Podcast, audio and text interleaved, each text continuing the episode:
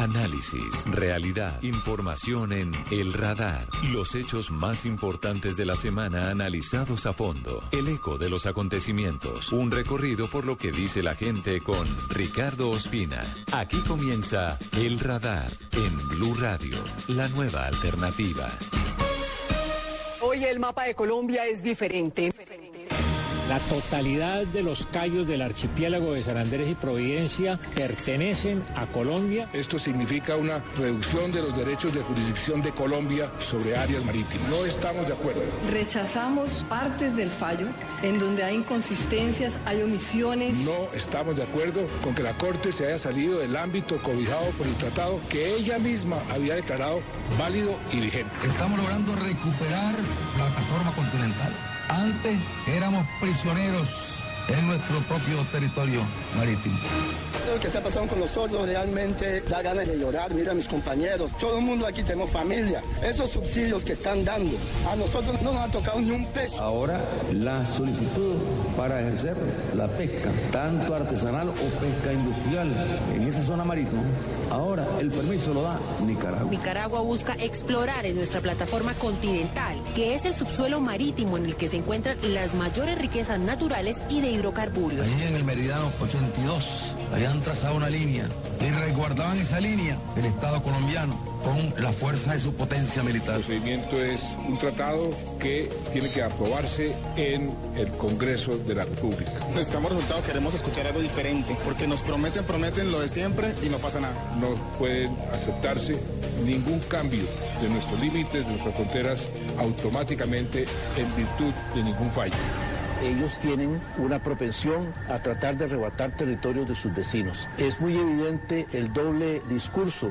del presidente Ortega y de su gobierno. Paralelamente a recurrir a la Corte, ellos recurren también a las vías de hecho. Ya está San Andresano aburrido de tanto paño No cumplen con las reuniones que tienen con los pescadores ninguna clase del gobierno. Una demanda improcedente, infundada, inamistosa, temeraria. Una demanda sin ninguna posibilidad de éxito. El discurso del presidente Santos es una desgracia para Colombia, para su gobierno.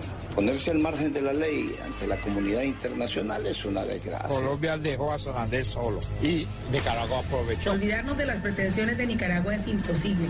Hay que estar atentos a ellos para defender nuestro territorio. El fallo de la Corte Internacional de Justicia no es aplicable, no es y no será aplicable hasta tanto se celebre un tratado que proteja los derechos de los colombianos. San Andrés y Providencia le pertenecen a Nicaragua. Pero bueno, fuimos a la corte. Al final el juez dictó sentencia. Entonces no queda más que cumplir y acatar.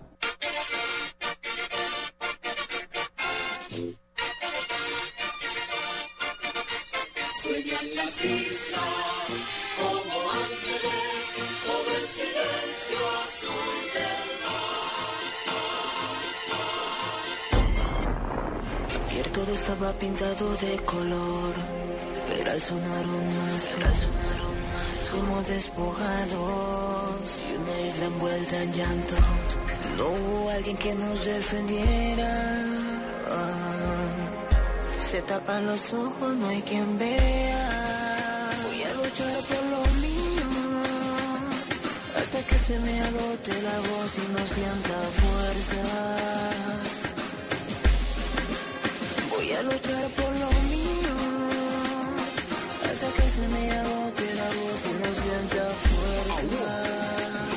El 19 de noviembre del año 2012, los colombianos sufrimos uno de los golpes más fuertes de los últimos 110 años. Por primera vez en varias generaciones sentimos lo que significaba que nos quitaran una porción de nuestro territorio. Ese día, la Corte Internacional de Justicia en La Haya leyó una sentencia de la que todavía no nos reponemos. Después de un larguísimo litigio entre Nicaragua y nuestro país por las aguas y por algunos callos ubicados en el archipiélago de San Andrés, determinó que cerca de 75 mil kilómetros cuadrados de mar territorial en ese hermoso Caribe, de variados tonos azules, con tantas historias de amor y con tantos colores y recuerdos, no pertenece más a nuestros límites, ahora es de Nicaragua. Esta decisión se produjo 110 años después casi de otro golpe duro a la moral de nuestro país cuando perdimos Panamá el 3 de noviembre de 1903. Ese día los panameños se independizaron. Ha pasado un año desde esa sentencia inesperada para la gran mayoría de los colombianos, que ha tenido consecuencias en varios aspectos, que afecta a cerca de 90 mil compatriotas que viven en San Andrés, en Providencia, en Santa Catalina fundamentalmente, y que tienen su sustento de la pesca en esa zona, muy cerca de uno de los pulmones del Caribe, la Reserva Coralina de Seaflower. Lo que ha pasado durante estos últimos 365 días y lo que viene a futuro, se lo contamos hoy, aquí en el radar. Por error del gobierno, por causa del fallo que afecta a mi pueblo San Andrés, Tudipulis del Caribe colombiano. Ahora pongamos una valla en el meridiano, no se trata de war ni de batalla, sino de protestarle a la Haya que se quiten y se vayan. Ni ellos ni nadie nos quitarán lo que es nuestro. Más de 200 años, cultura de ancestros.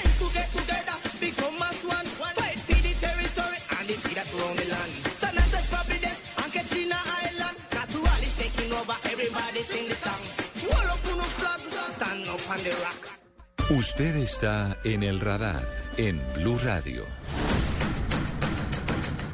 El diferendo limítrofe entre Colombia y Nicaragua data del siglo XIX. Fueron decenas de presidentes los que conocieron este caso y varias las demandas de parte y parte que terminaron con el histórico fallo del 19 de noviembre del año 2012. La historia de esta querella y la acción de los países implicados ahora nos la cuenta Fabián Martínez. Para entender la génesis y la naturaleza del conflicto territorial entre Colombia y Nicaragua es preciso conocer algo de su historia, que data de 1803, cuando cansado de la falta de eficiencia de la Capitanía General de Guatemala en sus costas en el Caribe y sobre el archipiélago de San Andrés, azotada en esa época por piratas aliados con los habitantes de la isla de Mosquitos, el rey Carlos IV decidió traspasar el dominio del archipiélago y las costas de Mosquitos al virreinato de la Nueva Granada. En 1890 Nicaragua invade su Mosquitia y las Islas Mangle pertenecientes al archipiélago. Colombia, enredada en los conflictos civiles, se limitó a una nota de protesta y no quiso enfrascarse en esa época en una guerra con Nicaragua. En el año 1900 Colombia pierde la Mosquitia costarricense mediante un laudo arbitral en Francia. Tres años más tarde, en 1903, los Estados Unidos, en conciliabulo con los residentes, se toma Panamá. Pasaron varias décadas. En 1979, llegados los sandinistas al poder, el gobierno nicaragüense, encabezado también en ese entonces por Daniel Ortega, declara inválido el tratado Esguerra Bárcenas, argumentando estar su país invadido en aquel tiempo por Estados Unidos. Recientemente, en el año 2007, La Haya declara vigente el Tratado de 1928 y que San Andrés, Providencia y Santa Catalina son de Colombia, dejando sin resolver la propiedad de los Cayos y declarando que el Meridiano 82 no es una línea limítrofe. El canciller de la época, Fernando Araujo. La Corte Internacional de Justicia no tiene competencia para conocer la demanda presentada por Nicaragua contra Colombia en lo que respecta a la soberanía sobre las islas de San Andrés, Providencia y Santa Catalina. Una de las polémicas declaraciones recordadas previo al fallo se dieron en la cumbre presidencial de Río en el año 2008, donde el jefe de Estado colombiano Álvaro Uribe Vélez le dijo al presidente de Nicaragua, Daniel Ortega, que respetaría cualquier fallo. No, mire, mire, presidente, esté tranquilo que conversamos usted y yo y tenga toda la seguridad de que lo único que estamos haciendo es esperando lo que defina la Corte La Haya y lo respetamos totalmente, se lo digo delante de todos. Mientras tanto, los cargos de guerra. No vea, esperemos tranquilamente que venga la sentencia de la Corte. Mientras tanto, digámosle, a los, yo le digo a los colombianos, nada de cruzar al oeste. Usted me le dice Allá, nada de cruzar al este mientras viene la sentencia de la Corte. De acuerdo, de acuerdo, de acuerdo. Está bien, de acuerdo. Un gran desconcierto causó también en distintos sectores del país la declaración de la canciller María Ángela Holguín, cuando el 24 de abril del año 2012 se anticipó, reconociendo una posible derrota de Colombia, argumentando una decisión salomónica. Teniendo en cuenta también que la Corte es una Corte que siempre tiene como decisiones salomónicas, o sea, nunca uno de las dos partes sale con las manos vacías. Este capítulo histórico terminó hace un año, cuando el 19 de noviembre la Corte Internacional de Justicia emite el fallo en discusión. Fabián Martínez Pérez, Blue Radio. Así lo detectó el radar en Blue Radio. Cerca de 90.000 colombianos viven en el archipiélago de San Andrés, en su isla, pero también en Providencia y en Santa Catalina. La gran mayoría de ellos derivan su sustento del turismo, pero también de la pesca, que han heredado generación tras generación. Michael Magnick es uno de los voceros de estos raizales, pescadores, centenarios habitantes de la zona, que nos cuenta cómo les ha ido en este último año después del fallo de la Corte Internacional de Justicia de La Haya, que nos quitó cerca de 75 mil kilómetros de mar territorial. Muy buenas tardes, Eh, mi nombre es Michael Fiquier, de la isla de San Andrés. Estamos en la problemática del fallo de La Haya, que cumple el 19 de noviembre, ya cumple un año más después del fallo eh, que se ha dictado los grandes tribunales de La Haya, donde hasta el sol de hoy solamente hemos visto promesas, promesas y promesas sin cumplir, donde el gobierno nacional, digo, ha estado engañando al pueblo sanandresano, prometiéndole cosas, mirando cosas que nunca han cumplido. Ejemplo, el subsidio a los pescadores, donde les empezó a dar un subsidio, donde tocó rodar, tocó hacer de todo, eh, estos pobres pescadores para poder conseguir ese dinero, donde todavía tiene deudas atrasadas con muchos y otros con unos tipos de problemas que se ha presentado, siguiendo unos requisitos que nunca fue el convenio o del acuerdo pasada, donde vemos que simplemente después del fallo de la Haya vemos también San Andrés más abandonado que antes del gobierno nacional y el gobierno departamental, con cuestión de la pesca, con cuestión de nuestros mares, donde simplemente no son sinceros, no, somos, no han sido honestos con la población sanandresana al decirle la realidad del fallo y a qué atenernos. Ejemplo, hace más o menos unos 15 días pasaron unos aviones de Rusia, unos aviones de combate de Rusia por San Andrés sin autorización del gobierno colombiano, donde simplemente eso quedó en empataron y listo. Nadie dice nada, nadie hace nada, donde simplemente los sanandresanos estamos aburridos y cansados de estar escuchando las mismas promesas, las mismas cosas y después de ese fallo de la Haya no se ha visto resultado en nada. Analizando las cosas y viendo las cosas, simplemente eh, son promesas sin cumplir o promesas de nuestro presidente Santos esperando una reelección, tratando de engañar a los mismos indios porque siempre han cogido a los andresanos como unos indios. Todo el mundo los engaña, todo el mundo les promete, les dice y nunca cumplen. Entonces el gobierno Santos, así mismo como engañó a su propio amigo el presidente Uribe, ha venido engañando también a la gente de San Andrés. Y yo digo, basta ya, basta ya, no engañemos más al pueblo o que el presidente no engañe más al pueblo de San Andrés, que le diga la verdad y que le cumpla a la gente con lo que les ha prometido. Aunque con la promesa de estos las aguas no se van a recuperar y vemos que Santos no es tan valiente para, para frenar las cosas que está pasando con Nicaragua, como el barco también que estaba por ahí por Alburquerque, un barco que estaba rondeando también del guardacosta nicaragüense, estaba en aguas colombianas y nadie se manifiesta, nadie dice nada del gobierno Santos. Entonces, simplemente yo digo, ese gobierno ha sido uno de los gobiernos más malos que ha habido en el país y uno de los gobiernos que más ha prometido y nunca ha cumplido. Yo creo que San Andrés se merece que la gente le cumpla, mucho más que un presidente haga notorio que San Andrés existe, que no sigan teniendo a San Andrés de lejos sino que San Andrés ya es el tiempo que San Andrés salga adelante, que los presidentes le cumplan a la isla y que le den lo que San Andrés merece, como un sitio turístico y como un sitio del Caribe que yo diría que es el mejor, el mejor lugar del Caribe Eh, es una isla muy maravillosa, entonces yo creo que ya merece San Andrés vida y que dejen de estar maltratándolo y engañando a la población sanandresana. Muchas gracias. Usted está en el radar en Blue Radio. Todo el país estuvo pendiente de la lectura de la sentencia ese 19 de noviembre del 2012 en La Haya de la Corte Internacional de Justicia, siendo un asunto eminentemente técnico con dificultades incluso para entenderse por parte de los internacionalistas. Colombia empezó ganando porque en la lectura de esa sentencia se le dio la soberanía sobre los Cayos, sobre la tierra ubicada en el archipiélago de San Andrés, pero terminó perdiendo debido a que en la segunda parte de la lectura de este fallo, la Corte decidió quitarnos cerca de 75 mil kilómetros cuadrados de mar territorial para dárselos a Nicaragua. Eduardo Hernández nos recuerda lo que pasó ese día en la lectura del fallo. Tras un litigio que duró 12 años, finalmente llegó el día en el cual la Corte Internacional de Justicia de La Haya anunció la determinación en torno a los límites territoriales entre Colombia y Nicaragua. En un principio nuestro país respiró de nuevo luego de conocer que los callos que estaban en disputa siguieron siendo colombianos. Así lo anunció Peter Tomka, presidente del Alto Tribunal. La Corte concluye que Colombia y no Nicaragua tiene la soberanía sobre las islas de Alburquerque, Bajo Nuevo, y también los callos de Quitasueño, Roncador, Serrana y Serranía. El nombre de Peter Tomka seguramente quedará arraigado en la mente de todos los colombianos, como la persona que anunció una nueva pérdida de territorio colombiano.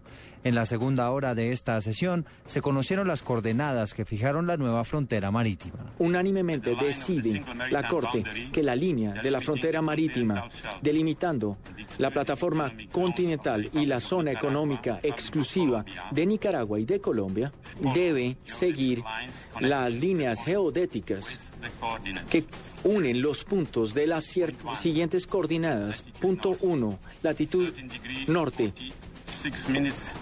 13 grados, 46 minutos, 37 segundos. Tras la lectura de las coordenadas, Colombia fue consciente de una enorme pérdida de mar al norte y al sur de San Andrés y Providencia, y pese a que se ratificó la nacionalidad colombiana de los Cayos, Quitasueño y Serrana quedaron enclavados, es decir, rodeados de mar nicaragüense. En total se calcula que fueron más de 75 mil kilómetros cuadrados de mar los que se perdieron. La noticia generó un contundente pronunciamiento de rechazo por parte del presidente Juan Manuel Santos. No estamos de acuerdo con que la Corte se haya salido del ámbito cobijado por el tratado que ella misma, ella misma había declarado válido y vigente. Tampoco se tuvieron en cuenta circunstancias a las que se le ha debido dar peso, tales como consideraciones de seguridad o acceso equitativo a los recursos naturales. El vicepresidente Angelino Garzón anunció medidas legales para tratar de reversar el fallo. Ser respetuoso no significa renunciar a los mecanismos jurídicos y legales para defender nuestros derechos. Y con el paso de las horas se fue moldeando la posición de Colombia. Esto dijo en aquel entonces la canciller María Ángela Holguín. Rechazamos partes del fallo en donde hay inconsistencias, hay omisiones, hay una falta de reconocimiento, de justicia. Y mientras en Colombia se lanzaban ideas de rechazo al fallo, en Nicaragua celebraban la decisión. Esto fue lo primero que dijo el presidente de ese país, Daniel Ortega. Estamos logrando recuperar plataforma continental. Antes éramos prisioneros en nuestro propio territorio marítimo, ahí en el meridiano 82. En Colombia las reacciones no se hicieron esperar. Uno de los primeros en pronunciarse fue el expresidente Álvaro Uribe, quien sorprendió con la petición de no acatar el fallo cuando en medio de una cumbre de Río durante su gobierno, él se había comprometido a respaldar la determinación de la Haya. Este gobierno, los anteriores, no son culpables de un fallo, que es un fallo ilegal, inconsistente de la Haya, que se debe rechazar. Posición contraria a la del expresidente Ernesto Samper. Hombre, hay que reconocer el fallo de la Haya porque es una obligación jurídica de Colombia. La ex canciller María Ángela Holguín dijo en su momento que el fallo estaba arreglado. Ya estaba hablado desde épocas en que la juez china Una de las 15 jueces que falló en contra de nuestros intereses era colega de Carlos Argüello, que era el embajador de Nicaragua. Y esto dijo en aquel entonces la oposición. Así habló Jorge Enrique Robledo del Polo Democrático. Esto es un desastre para Colombia, una pérdida descomunal. Estamos hablando de un área enorme de riquezas marinas y por supuesto, los directamente afectados por esta determinación, los sanandresanos, no se quedaron por fuera de los alegatos. Da ganas de llorar, mira a mis compañeros, todo el mundo aquí tenemos familia. La fauna se ve afectada con todo eso. La pesca también se va afectada con todo eso. Entonces, nosotros como pescadores no podemos aceptar eso. Pese al revuelo que generó hace un año esta decisión, aún no se sabe qué va a pasar con este fallo que el gobierno colombiano ha considerado como inaplicable. Eduardo Hernández Villegas, Blue Radio. los opuestos en El Radar de Blue Radio. Saludamos ahora a Juan Daniel Jaramillo, uno de los más importantes abogados de nuestro país en materia de asuntos internacionales, un hombre que conoce a fondo también lo que ha pasado con eh, el litigio entre Colombia y Nicaragua y además uno de los hombres que fue asesor de la Cancillería colombiana luego de conocerse la sentencia, estuvo trabajando de la mano con los equipos de juristas de Volterra Fieta y de otras firmas para buscar eh, los escenarios que le quedaban al Estado colombiano ante la decisión que tomó la Corte Internacional de Justicia de la Haya. El presidente Santos anunció cuatro o cinco medidas importantes justamente para, para mitigar los efectos de la sentencia, principalmente en la vida de los raizales, de nuestros compatriotas que durante siglos han vivido allí. ¿Qué va a pasar hacia el futuro en este caso? ¿Qué le queda a Colombia frente a, a esta sentencia? Yo veo eh, las medidas del presidente Santos y yo fui uno de quienes eh, las eh, estructuró eh, bastante eh, bien estructuradas para enfrentar eh, los retos del futuro. Pero en esto tengo también que citar al principal opositor del presidente Santos, el expresidente Álvaro Uribe, quien ha hablado, y ojo, no debemos entender con esto un mensaje guerrerista, sino un mensaje de defensa de los intereses del país, y es que hay una línea que es el meridiano 82, que ante la inaplicabilidad de la sentencia debe ser considerada como la real frontera marítima entre Colombia y Nicaragua y nosotros debemos defender esa línea. Decía el presidente Uribe que si es necesario defender a perpetuidad esta línea 82 con disuasivos militares, será necesario hacerlo. Eso no implica ni mucho menos confrontación militar, ni mucho menos guerra, simplemente la defensa de, nuestras fronteras eh, algo que nos autorizan todas las leyes internacionales. Existen los disuasivos militares y frente a estas eh, incursiones de eh, instrumentos militares de potencias externas dentro de nuestro territorio, a mí me parece, y yo creo que el presidente Santos lo ha hecho bien en este sentido, que el Meridiano 82 en toda su extensión debe ser patrullado permanentemente, defendido así. Uno de los más cercanos asesores del eh, presidente Santos, el exministro Gabriel Silva, así lo manifestó en alguna columna, lo ha dicho el presidente Uribe, yo eh, soy partidario de esta eh, posición colombiana, porque esta es ni más ni menos la frontera entre los dos países. No debemos dejarnos arrederar por este tipo de incursiones y de amenazas soterradas de naturaleza bélica de otros países y estar en defensa permanente de nuestra soberanía. Hacemos una pausa y ya regresamos a la segunda parte del radar, hablando hoy del primer año del fallo de la Corte Internacional de la Haya sobre el mar de nuestro país, en San Andrés.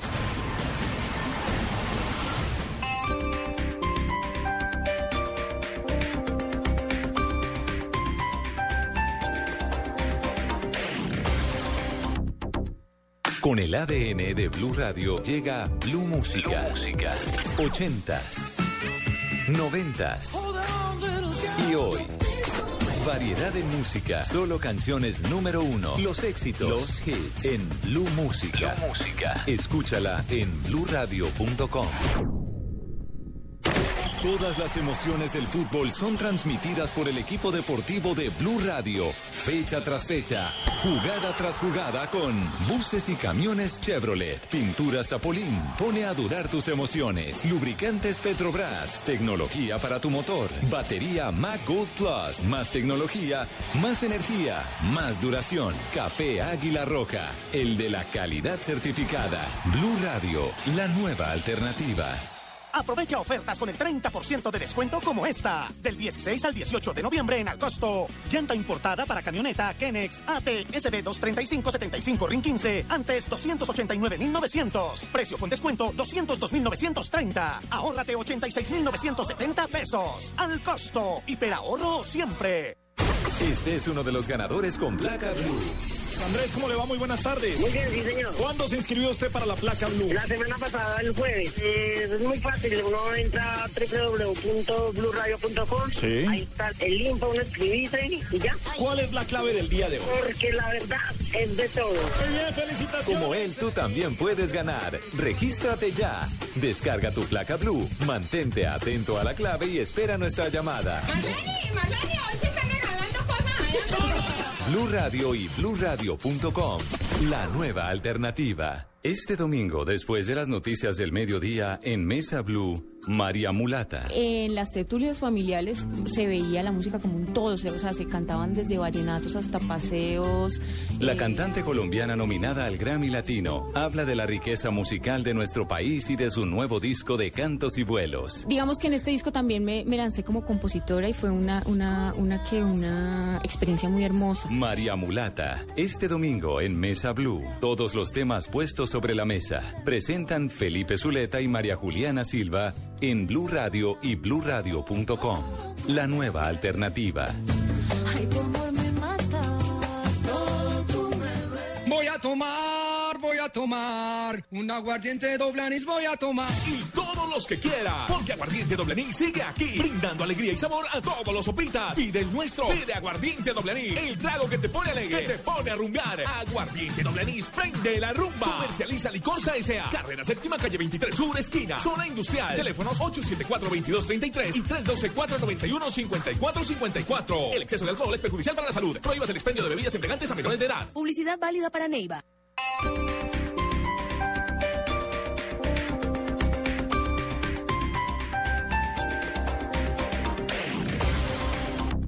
Usted está en El Radar, en Blue Radio.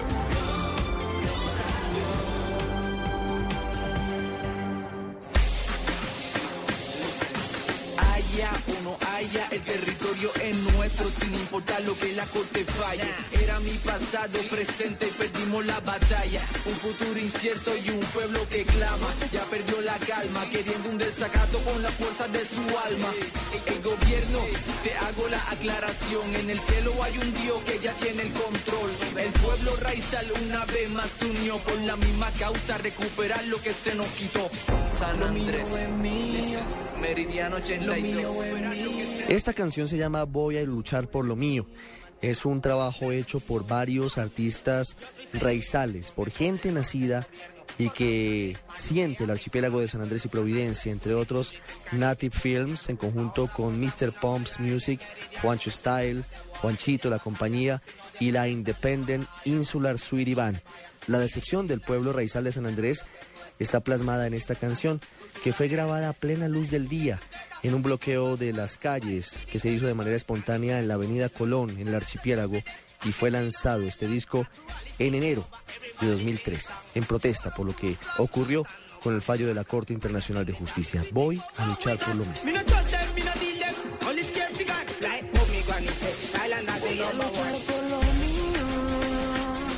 Hasta que se me agote la voz y no sienta fuerzas Usted está en El Radar, en Blue Radio.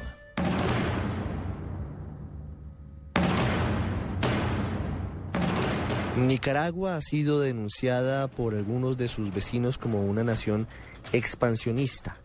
Desde la llegada al poder en esta segunda oportunidad de Daniel Ortega, el sandinista, esos intereses se han eh, acrecentado fundamentalmente en lo que tiene que ver con los límites con Colombia, pero también lo ha pasado con otros países, entre ellos Costa Rica, e incluso se habla de la posibilidad de algunas diferencias con Jamaica. ¿Cómo se recibió por parte de los nicaragüenses, de su gobierno y de su gente, el fallo que les dio a ellos más de 70 mil kilómetros cuadrados de mar Caribe que antes pertenecían a Colombia? Miguel Garzón nos cuenta. Desde el comienzo, el gobierno de Daniel Ortega celebró el fallo de la Corte Internacional de Justicia. En su momento, el mandatario nicaragüense dijo que esta era una victoria lograda por la lucha del pueblo.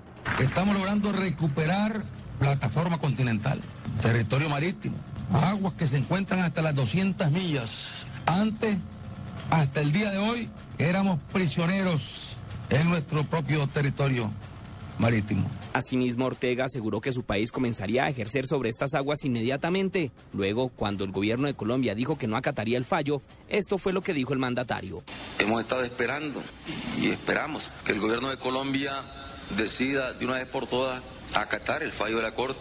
Hemos establecido también contacto con las autoridades del gobierno de Colombia con el fin de que esto ayude a que se pueda avanzar más rápidamente en el cumplimiento del mandato de la Corte Internacional de Justicia de la Haya. En esa ocasión, aprovechó para dirigirse a los habitantes del archipiélago de San Andrés. ¿Qué le decimos nosotros a, la, a estos pueblos hermanos? incluyendo al pueblo colombiano, incluyendo a los hermanos raizales que están en San Andrés. ¿Qué les decimos? Que Nicaragua le va a autorizar la pesca en esta zona donde ellos han pescado históricamente. El representante de Nicaragua ante la Haya, Carlos Argüello, desestimó que Nicaragua tuviera medidas expansionistas, esto en respuesta a las denuncias hechas por el gobierno de Colombia. Eh, Colombia, por presiones, supongo yo, políticas internas, está tomando actitudes que francamente se dicen la tradición que Colombia siempre ha dicho y ha pretendido demostrarle al mundo que tiene, que es de respeto al derecho internacional. La sentencia es clarísima, no afecta absolutamente en nada a los vecinos. Nicaragua no está pidiendo nada que afecte a los vecinos, ni va a pedir nada que afecte a los vecinos. Más tarde, en el mes de septiembre de este año, el presidente Santos se volvió a pronunciar sobre el tema. En ese momento hizo un fuerte pronunciamiento y dijo que el fallo de la Corte se acata, pero no se aplica. El mismo mes se realizó la Asamblea General de la ONU en Nueva York. Allí el presidente Santos presentaría una carta apoyado por los gobiernos de Costa Rica y Panamá, en la que denuncia a Nicaragua por su expansionismo en el Caribe Allí, en las Naciones Unidas, la presidenta Laura Chinchilla apoyó a Colombia. El presidente Santos me informó de que ya él sostuvo la reunión con el secretario general. Eh, él eh, hizo entrega personalmente de la nota que suscribimos entre Colombia, Costa Rica y Panamá. Eh, y yo estaré pues básicamente reafirmando el mensaje que él ya envió al señor secretario general cuando yo tenga precisamente también mi reunión con el secretario Ban Ki-moon. Miguel Garzón, Blue Radio. Técnicamente Colombia cumple este martes un año sin acatar el fallo de la Corte Internacional de Justicia que le obliga a fijar nuevos límites marítimos con Nicaragua. El gobierno puso en marcha una estrategia que dilata la implementación de la sentencia del tribunal y que le permite ganar tiempo mientras concreta una alternativa para evitar que el gobierno de Daniel Ortega fije nuevos límites marítimos. La estrategia del gobierno colombiano frente a este fallo nos la tiene Juan Camilo Maldonado.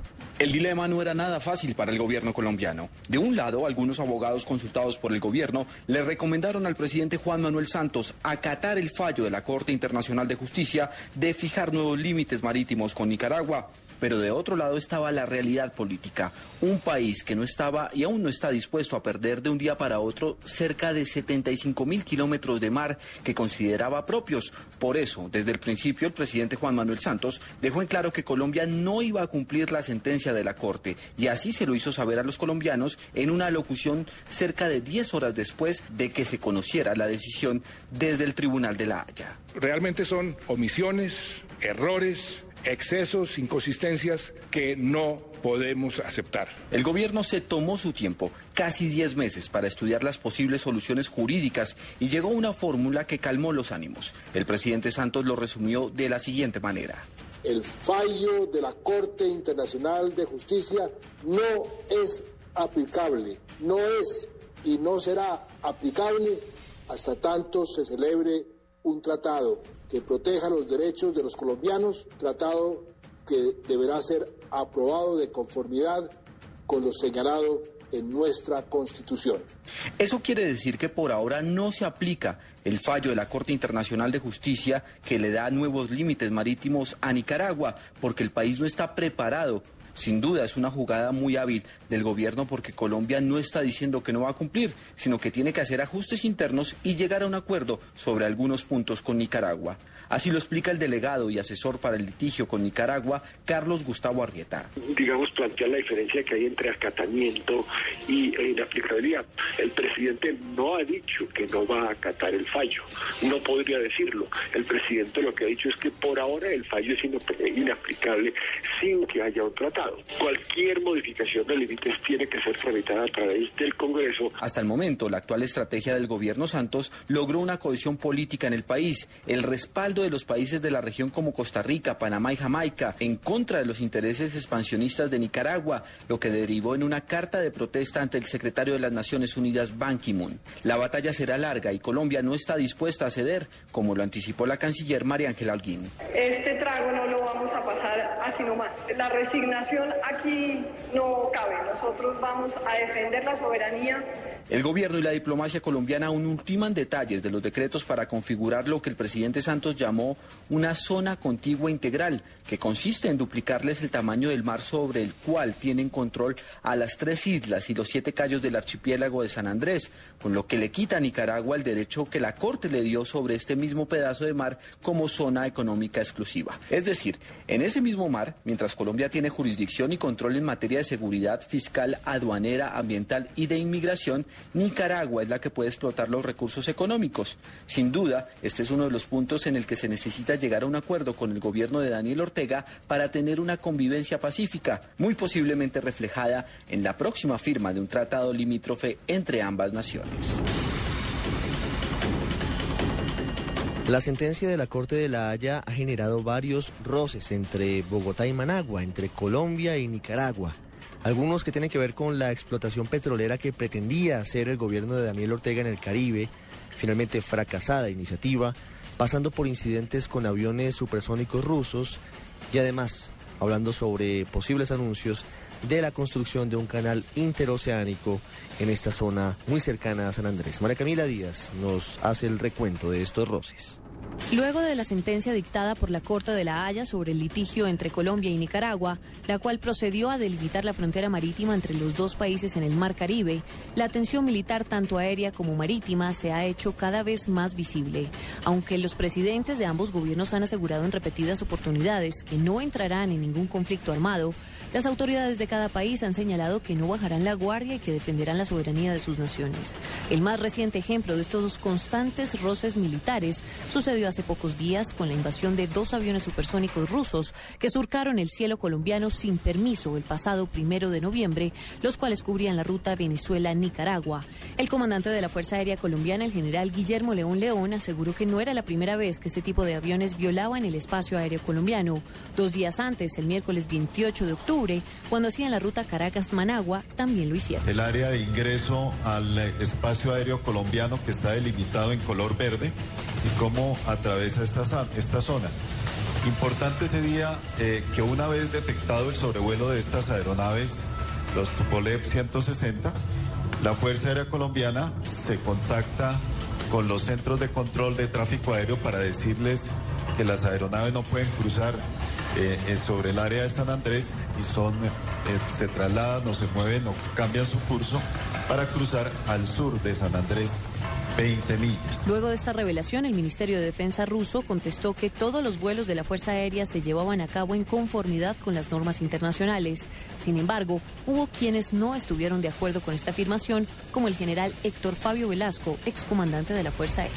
Para mí fue una flagrante violación de nuestro espacio aéreo presuntamente con la, con la anuencia o la complicidad de los gobiernos de Nicaragua y de Venezuela, porque ellos han debido presentar de vuelo un plan de vuelo y, y, y esos gobiernos, los respectivos gobiernos debieron aprobar esos planes de vuelo y sabían conscientemente que estaban violando un espacio aéreo. Pocos días después de este escándalo fueron reveladas unas declaraciones de militares rusos apoyando al gobierno de Nicaragua en caso de que se tome la decisión política de una eventual confrontación con Colombia.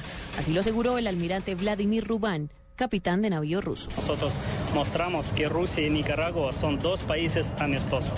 Si es necesario apoyar y existe la decisión política, nosotros vamos a apoyar. Precisamente en las últimas horas, a través de un comunicado, la Embajada de Rusia descartó cualquier tipo de apoyo a Nicaragua en un eventual conflicto bélico con Colombia. La misiva dice textualmente. Podemos asegurar con toda certeza que la interpretación de declaraciones de cualquiera de los oficiales de la Marina rusa como manifestación de una supuesta disposición de los buques militares rusos de apoyar a una de las partes en caso de un hipotético conflicto no corresponde a la situación real ni a la actitud de la dirigencia política y militar de Rusia. A este constante roce militar se le suma el interés del gobierno de Nicaragua en explorar petróleo en el Mar Caribe. El presidente de este país, Daniel Ortega, explicó que en el pasado se concedieron algunas concesiones para la exploración petrolera del mar. Incluso dijo que el gobierno colombiano de Álvaro Uribe ya había realizado exploraciones en la zona protegida. Hemos asignado bloques para la exploración en la búsqueda de petróleo o de gas en, en los territorios que ya definidos por la Corte le pertenecen a Nicaragua. Zona de reserva que ya antes el gobierno de Colombia, no puedo decir qué gobierno, se fue el del presidente Uribe, ya le había, había empezado a desarrollar labores de explotación, de exploración en la zona de reserva. Además de este inconveniente, el Congreso de Nicaragua anunció la construcción en asocio con China de un canal interoceánico que pasaría por el espacio territorial que le dio la Haya y que pertenecía a Colombia en el meridiano 82. La ex canciller Noemí Sanín calificó este hecho en Blue Radio como un esperpento jurídico. Semejante esperpento jurídico tenía que tener algo que lo hubiese movido porque se irrespetaron las fronteras de terceros países, tema absolutamente prohibido en el derecho internacional y en los fallos. No se puede tocar sino lo que se está pidiendo entre los países. Se irrespetaron convenios pesqueros, acuerdos eh, ecológicos, se rompió eh, la arquitectura del archipiélago nuestro. Luego de todos estos roces para muchos sectores, se ha hecho visible que Nicaragua se ha convertido en un aliado estratégico de Rusia. Esto definitivamente ha sido significativo para Colombia en momentos en los que se enfrenta a resolver si acata o no el fallo de la Corte Internacional de Justicia que le dio un mordisco al territorio colombiano y se lo entregó a Nicaragua. María Camila Díaz, Blue Radio. Así lo detectó el radar en Blue Radio. Mauricio Erdocia fue uno de los juristas responsables de diseñar la estrategia de Nicaragua para entablar en el 2001 la demanda ante la Corte Internacional de Justicia contra Colombia pidiendo ejercer soberanía sobre una zona importante del Mar Caribe que hasta hace exactamente un año nos pertenecía y esto nos comenta acerca de lo que ha pasado en estos 365 días desde la óptica de los nicaragüenses? Bueno, no, yo creo que el, fallo de la Corte Internacional de Justicia respondió básicamente a las expectativas que Nicaragua se había generado alrededor de la recuperación de su zona económica exclusiva y de su plataforma continental. Eh, lógicamente los estados tienen derecho como mínimo a 200 millas de zona económica exclusiva y plataforma continental y existía una situación desde 1969 según la cual Colombia sostenía un límite en el meridiano 82 a 66.1 millas náuticas de la costa de Nicaragua y Nicaragua, por supuesto, sostenía que no había una frontera definida jurídicamente en esa zona.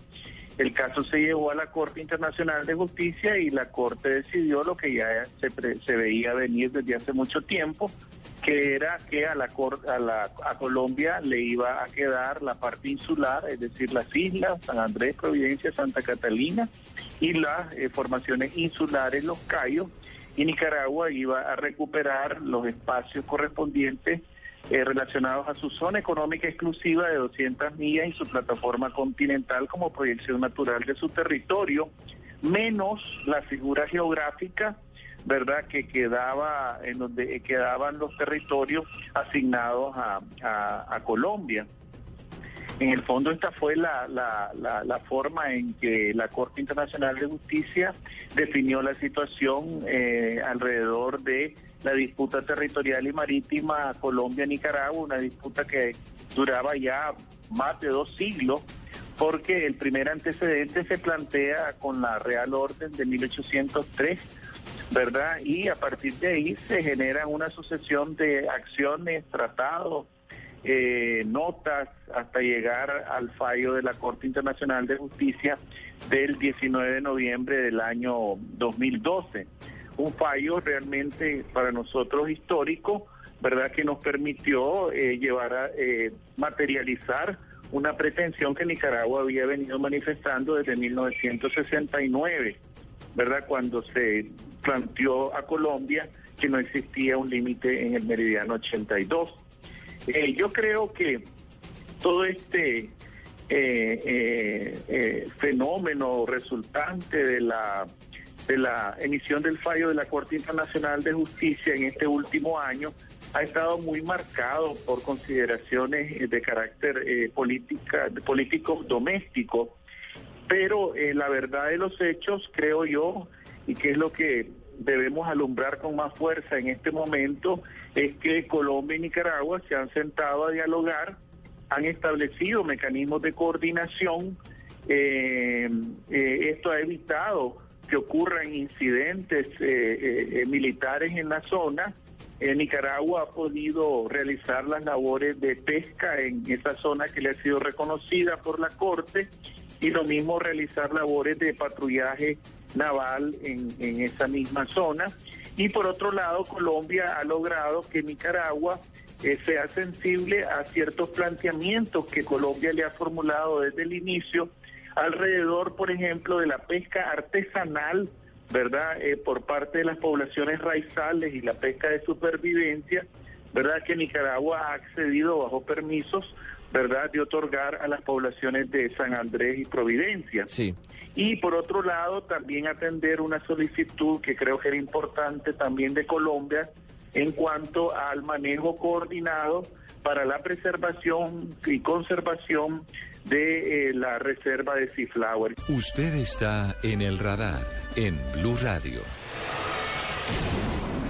¿Qué viene luego del fallo de la Corte Internacional de Justicia de La Haya? ¿Hay posibilidad de interponer nuevos recursos? ¿Existe la lejana esperanza de recuperar estos miles de kilómetros cuadrados de mar territorial que antes eran de nuestro país? Carlos Alberto González nos cuenta cuál es el futuro de este litigio. El mordisco dado por Nicaragua y que arrebató más de 72 mil kilómetros cuadrados de aguas del Caribe colombiano. Tras el fallo de la Corte de la Haya, las baterías del gobierno se enfilaron en buscar estrategias para salvaguardar la soberanía nacional. Así como el presidente Juan Manuel Santos sorprendió al país, advirtiendo que no aplicaría el fallo del Tribunal Internacional. El fallo de la Corte Internacional de Justicia no es aplicable, no es y no será aplicable hasta tanto se celebre un tratado que proteja los derechos de los colombianos, tratado que deberá ser aprobado de conformidad con lo señalado en nuestra Constitución. Su desafiante anuncio tuvo eco entre personalidades políticas que avalaron esa iniciativa. Uno de ellos el expresidente Álvaro Uribe. Ya después de que hablé con el presidente Santos, que le habló al país, pues expresé lo que pienso, que el fallo se debe rechazar y así se lo dije muy respetuosamente al presidente Santos. Obviamente la reacción del mandatario de Nicaragua, Daniel Ortega, no se hizo esperar. Y como, como, como jefe de Estado que en nombre de ese pueblo le debe respeto a la Corte Internacional de Justicia. Sin desfallecer, el presidente Santos riposta y decide mandar el Pacto de Bogotá al considerarlo violatorio de normas constitucionales que ponen en peligro la soberanía del país. Y hay dos artículos de ese tratado que violan claramente una disposición de nuestra Constitución. Juristas, analistas, expertos en temas internacionales de ambos países exponen sus argumentos defendiendo lo que les corresponde a cada uno. Nicaragua nunca ha sido un país expansionista. Nicaragua es el país que más territorio ha tenido en Centroamérica y al que más le han quitado. Bueno, Colombia, al no, acatar, al, no, al, al, al no acatar el fallo de la Haya, se convierte en un delincuente internacional, al margen de la ley al margen de un fallo, de un juez. Desafiante o no, el presidente Santos se la jugó por la defensa de la plataforma marítima de los siete callos del archipiélago de San Andrés, buscando un nuevo tratado que tenga el aval del Congreso y que defina los límites entre las dos naciones. Carlos Alberto González, Blue Radio. Tal vez lo más importante de todo este proceso es lo que pasa con los raizales y con los habitantes del archipiélago de San Andrés, cerca de 90 mil compatriotas que viven cerca de ese paraíso formado por el mar de los siete colores y por la luna verde. Ellos son los que han sufrido directamente las consecuencias de habernos quitado por parte de la Corte de la Haya un pedazo que antes era parte de nuestro territorio, un pedazo importante de mar allí en el Caribe. Bill Mayey, desde San Andrés, nos cuenta lo que piensan sus habitantes. Al norte del mar Caribe colombiano está el archipiélago de San Andrés, donde habitan más de 80 mil personas en un territorio de 27 kilómetros cuadrados. Hace 12 meses atrás, este pueblo fue despojado de una gran porción de mar que consideran ancestral por parte de la Corte Internacional de Justicia. Desde aquel 19 de noviembre, cuando se enteraron de esa dramática noticia, sus vidas dio un vuelco inesperado, principalmente la de los pescadores y la de todas las personas que se ven beneficiadas del mar, específicamente de la zona que quedó enclavada con Nicaragua. Hoy a vísperas de cumplirse un año de este fallo, cuenta cómo transcurren sus vidas en medio de promesas incumplidas por parte del gobierno nacional. Pues casi todas, ninguna se ha cumplido. Por ejemplo, nos prometió que el desmonte del subsidio de la energía no se iba a dar y no lo ha cumplido. Nosotros tenemos esa espada de Damocles encima esperando el primero de 2015 cuando nos van a desmontar y 27 familias en San Andrés que harán sin empleo. Una de las promesas que les preocupa mucho es la poca o nula participación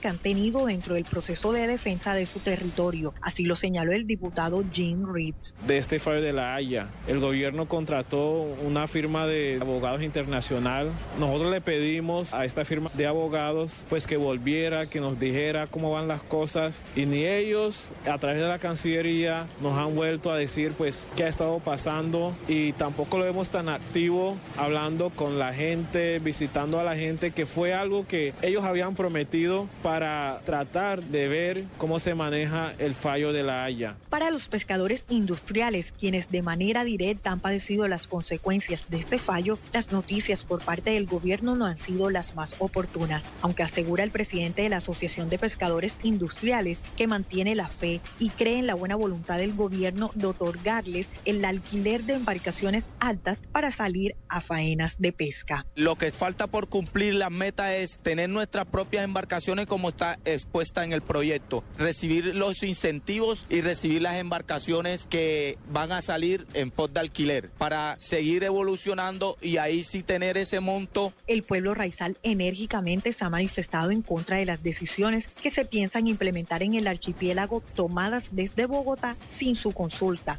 Aseguran que todo ha sido anuncio que los sanandresanos aún no ven materializados. Yo pienso que no ha habido cambios, ha habido un desfile, un despliegue de personal de Bogotá. Aquí yo digo que este es el sitio donde más se estudia porque hacen estudios de todo, hacen mesas de trabajo. Un compañero decía que esto era una movelería porque las mesas que hay, eh, tantas mesas, podríamos comenzar a negociar vender mesas. Están esviaticando aquí, o sea, la plata se está gastando en eso, en hotel, en tiquetes, en alimentación, en viático del personal que viene de Bogotá, pero el pueblo de San Andrés en sí no ha visto ningún cambio absolutamente nada. Los sanandresanos son claros al indicar que se prometió y no se ha cumplido. El Estado colombiano no le ha cumplido, por lo menos al pueblo raizal, ni siquiera un solo punto a las peticiones que nosotros le hemos presentado. Eh, esas peticiones se le entregó inclusive antes del fallo de la Haya, el 17 de noviembre, se le entregó al vicepresidente, porque nosotros ya sabíamos que el gobierno no se había eh, tomado en cuenta las cosas, ni había tomado el verdadero dueño del, del territorio, nos habían tomado en cuenta. Pero para la gobernadora de San Andrés, Aui Guerrero, varios de los proyectos del Plan San Andrés ya están en acción. El gobierno nacional ha venido construyendo con nosotros el plan estratégico. Como dije, ese plan estratégico tiene unos proyectos que son a corto, a mediano o a largo plazo. Se han venido dando los de corto y mediano, algunos que ya han sido apalancados, que hablan de unas inversiones como el dragado de puertos, por ejemplo, los recursos que ya fueron entregados a través de un convenio de Coldeportes para recuperación de los cuatro escenarios deportivos que fueron objetos de Juegos Nacionales. Eso es lo que vamos a presentar y analizar. En de diferentes reacciones, promesas inconclusas y una constante incertidumbre de qué va a pasar con su pequeño archipiélago, transcurre la vida para los sanandresanos. Vilma J, Blue Radio. Hay un lugar común que dice que quien no conoce su historia está condenado a repetirla. Y ese lugar común se hizo realidad una vez más en Colombia, cuando por falta de conocimiento y de preparación ante casos como la pérdida de Panamá hace exactamente 110 años, nos pasó algo similar con el Mar Caribe en la zona de San Andrés. Hacia el futuro, la enseñanza está lista y lo que todos esperamos es que no se repita un golpe al ánimo y a la moral de un país como es la pérdida de una parte de su territorio.